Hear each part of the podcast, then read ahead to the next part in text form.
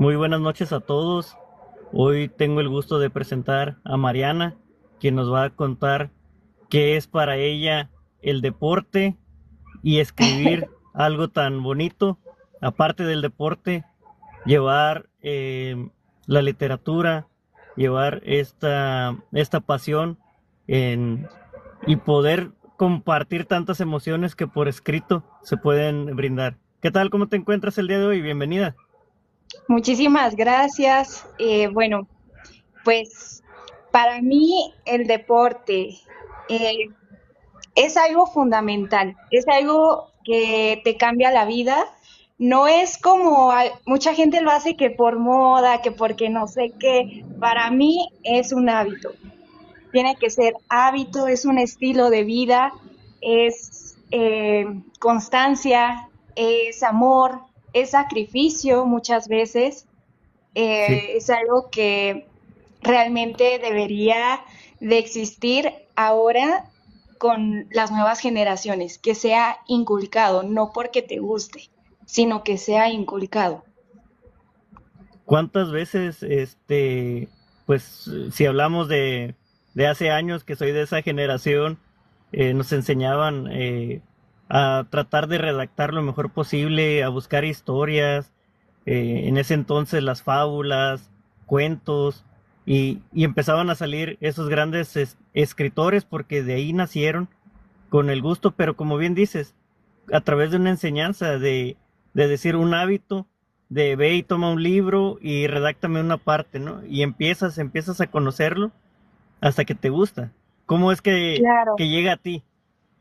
¿En qué momento dices, me voy a lanzar de escritora? pues empieza cuando yo tengo 13 años y yo veía que nadie, o sea, que a nadie le gustaba agarrar los libros y yo solamente era de tipo voy a leer en la biblioteca.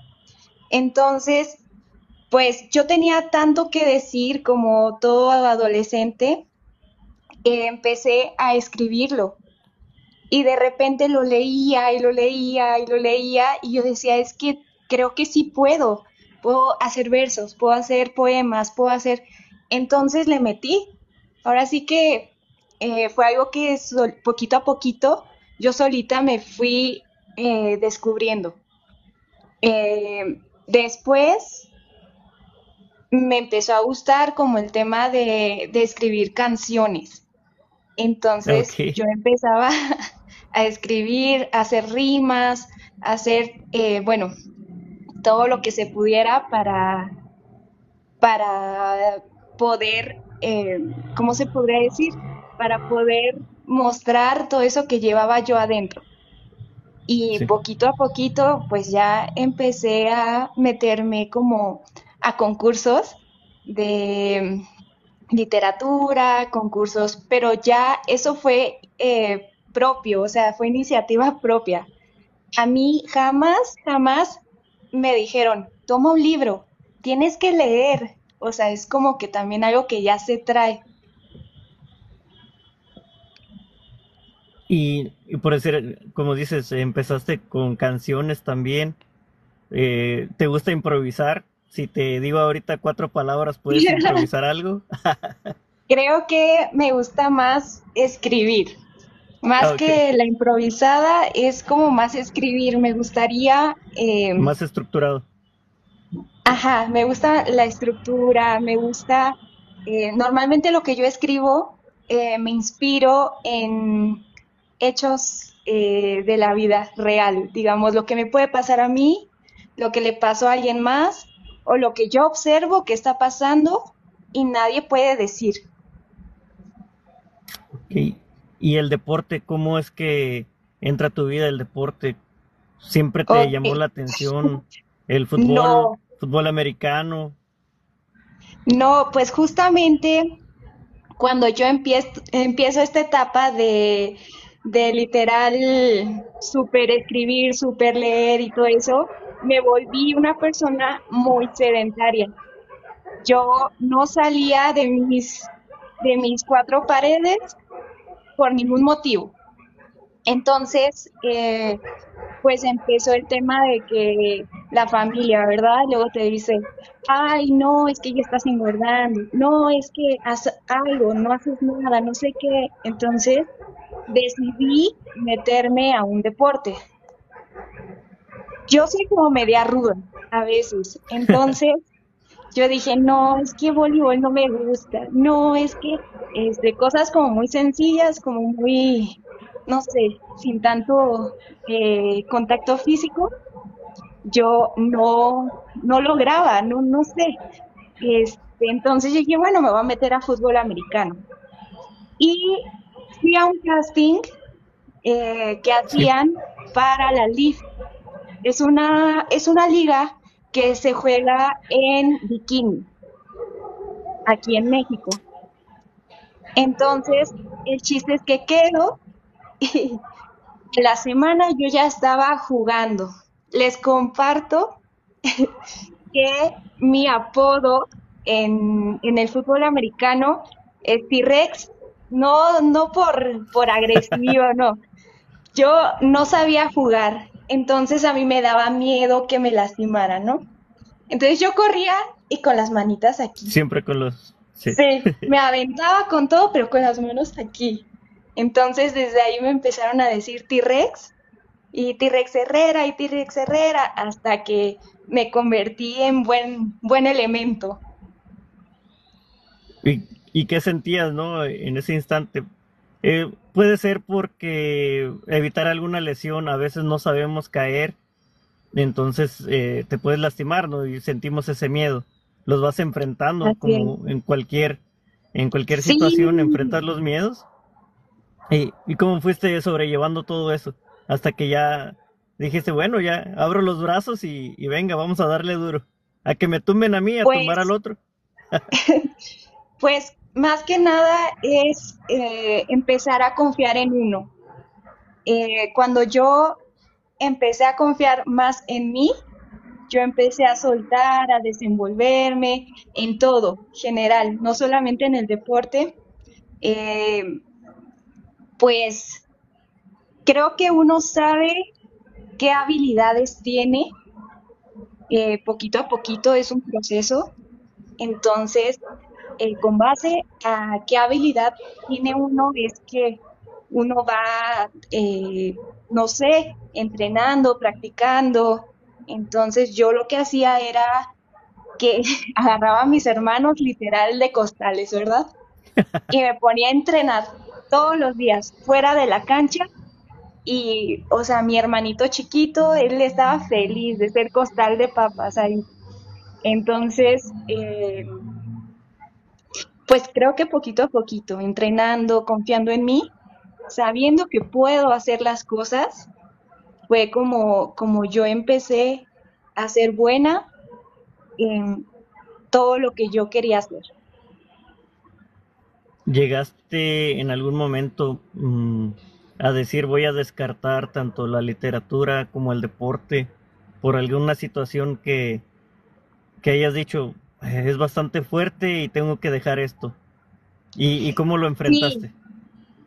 Bueno, eh, cuando uno escribe, no tanto en el deporte, me pasó más en el tema de escribir eh, literatura y todo eso, porque hay veces que a uno no le llega la inspiración y por más que uno se siente y escuche y vea y, e intente, no, no llega. Y uno dice, no, es que no, no puede ser que no pueda escribir.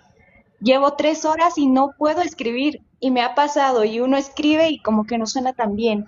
Y, o sea, es como, mm, como súper desesperante, pero es parte de em, conocer que todo es un proceso. No todo el tiempo uno eh, escribe cosas muy buenas.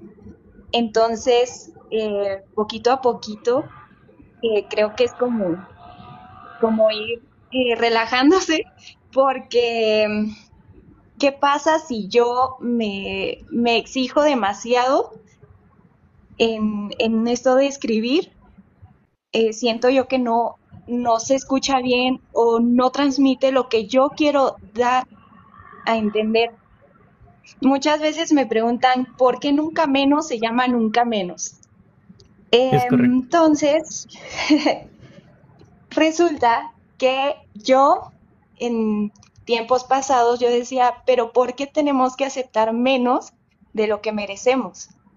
Entonces, eh, esa era la idea de ponerle nunca menos, de que uno está para recibir cosas grandes. Uno es grande, uno recibe cosas grandes. Entonces yo decía, nunca menos, en todas mis frases, nunca menos, nunca menos. Mm, no sé, es algo que siempre caracterizó mi, mi pequeño emprendimiento. Entonces, eh, esa es la razón por la cual uno dice nunca menos.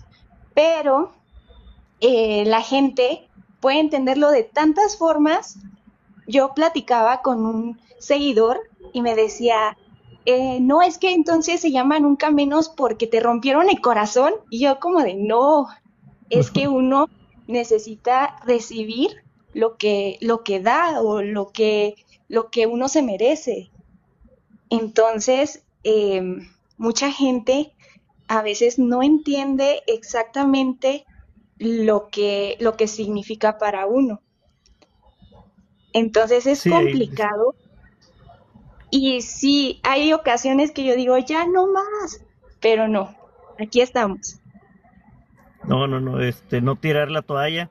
En ocasiones, pues no todo puede pintar color de rosa, como decimos, o, o no todas las montañas es nada más para subir.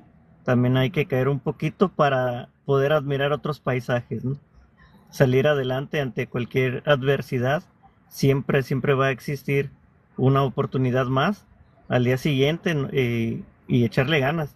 Eh, si es verdad, es trabajarlo, es disfrutar cada etapa, nos vaya bien, nos vaya mal, tenemos que disfrutarla y, buscar, buscar en, qué mejorar.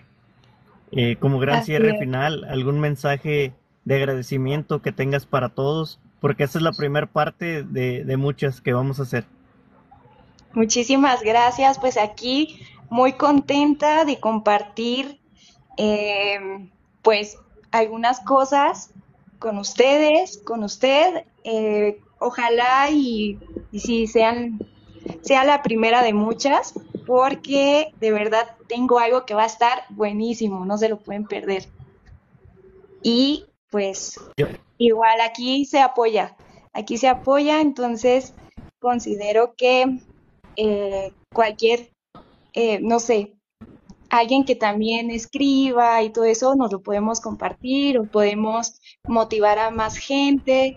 Entonces, todo para adelante y, me gusta la idea de convivir con mucha gente que quiera crecer también.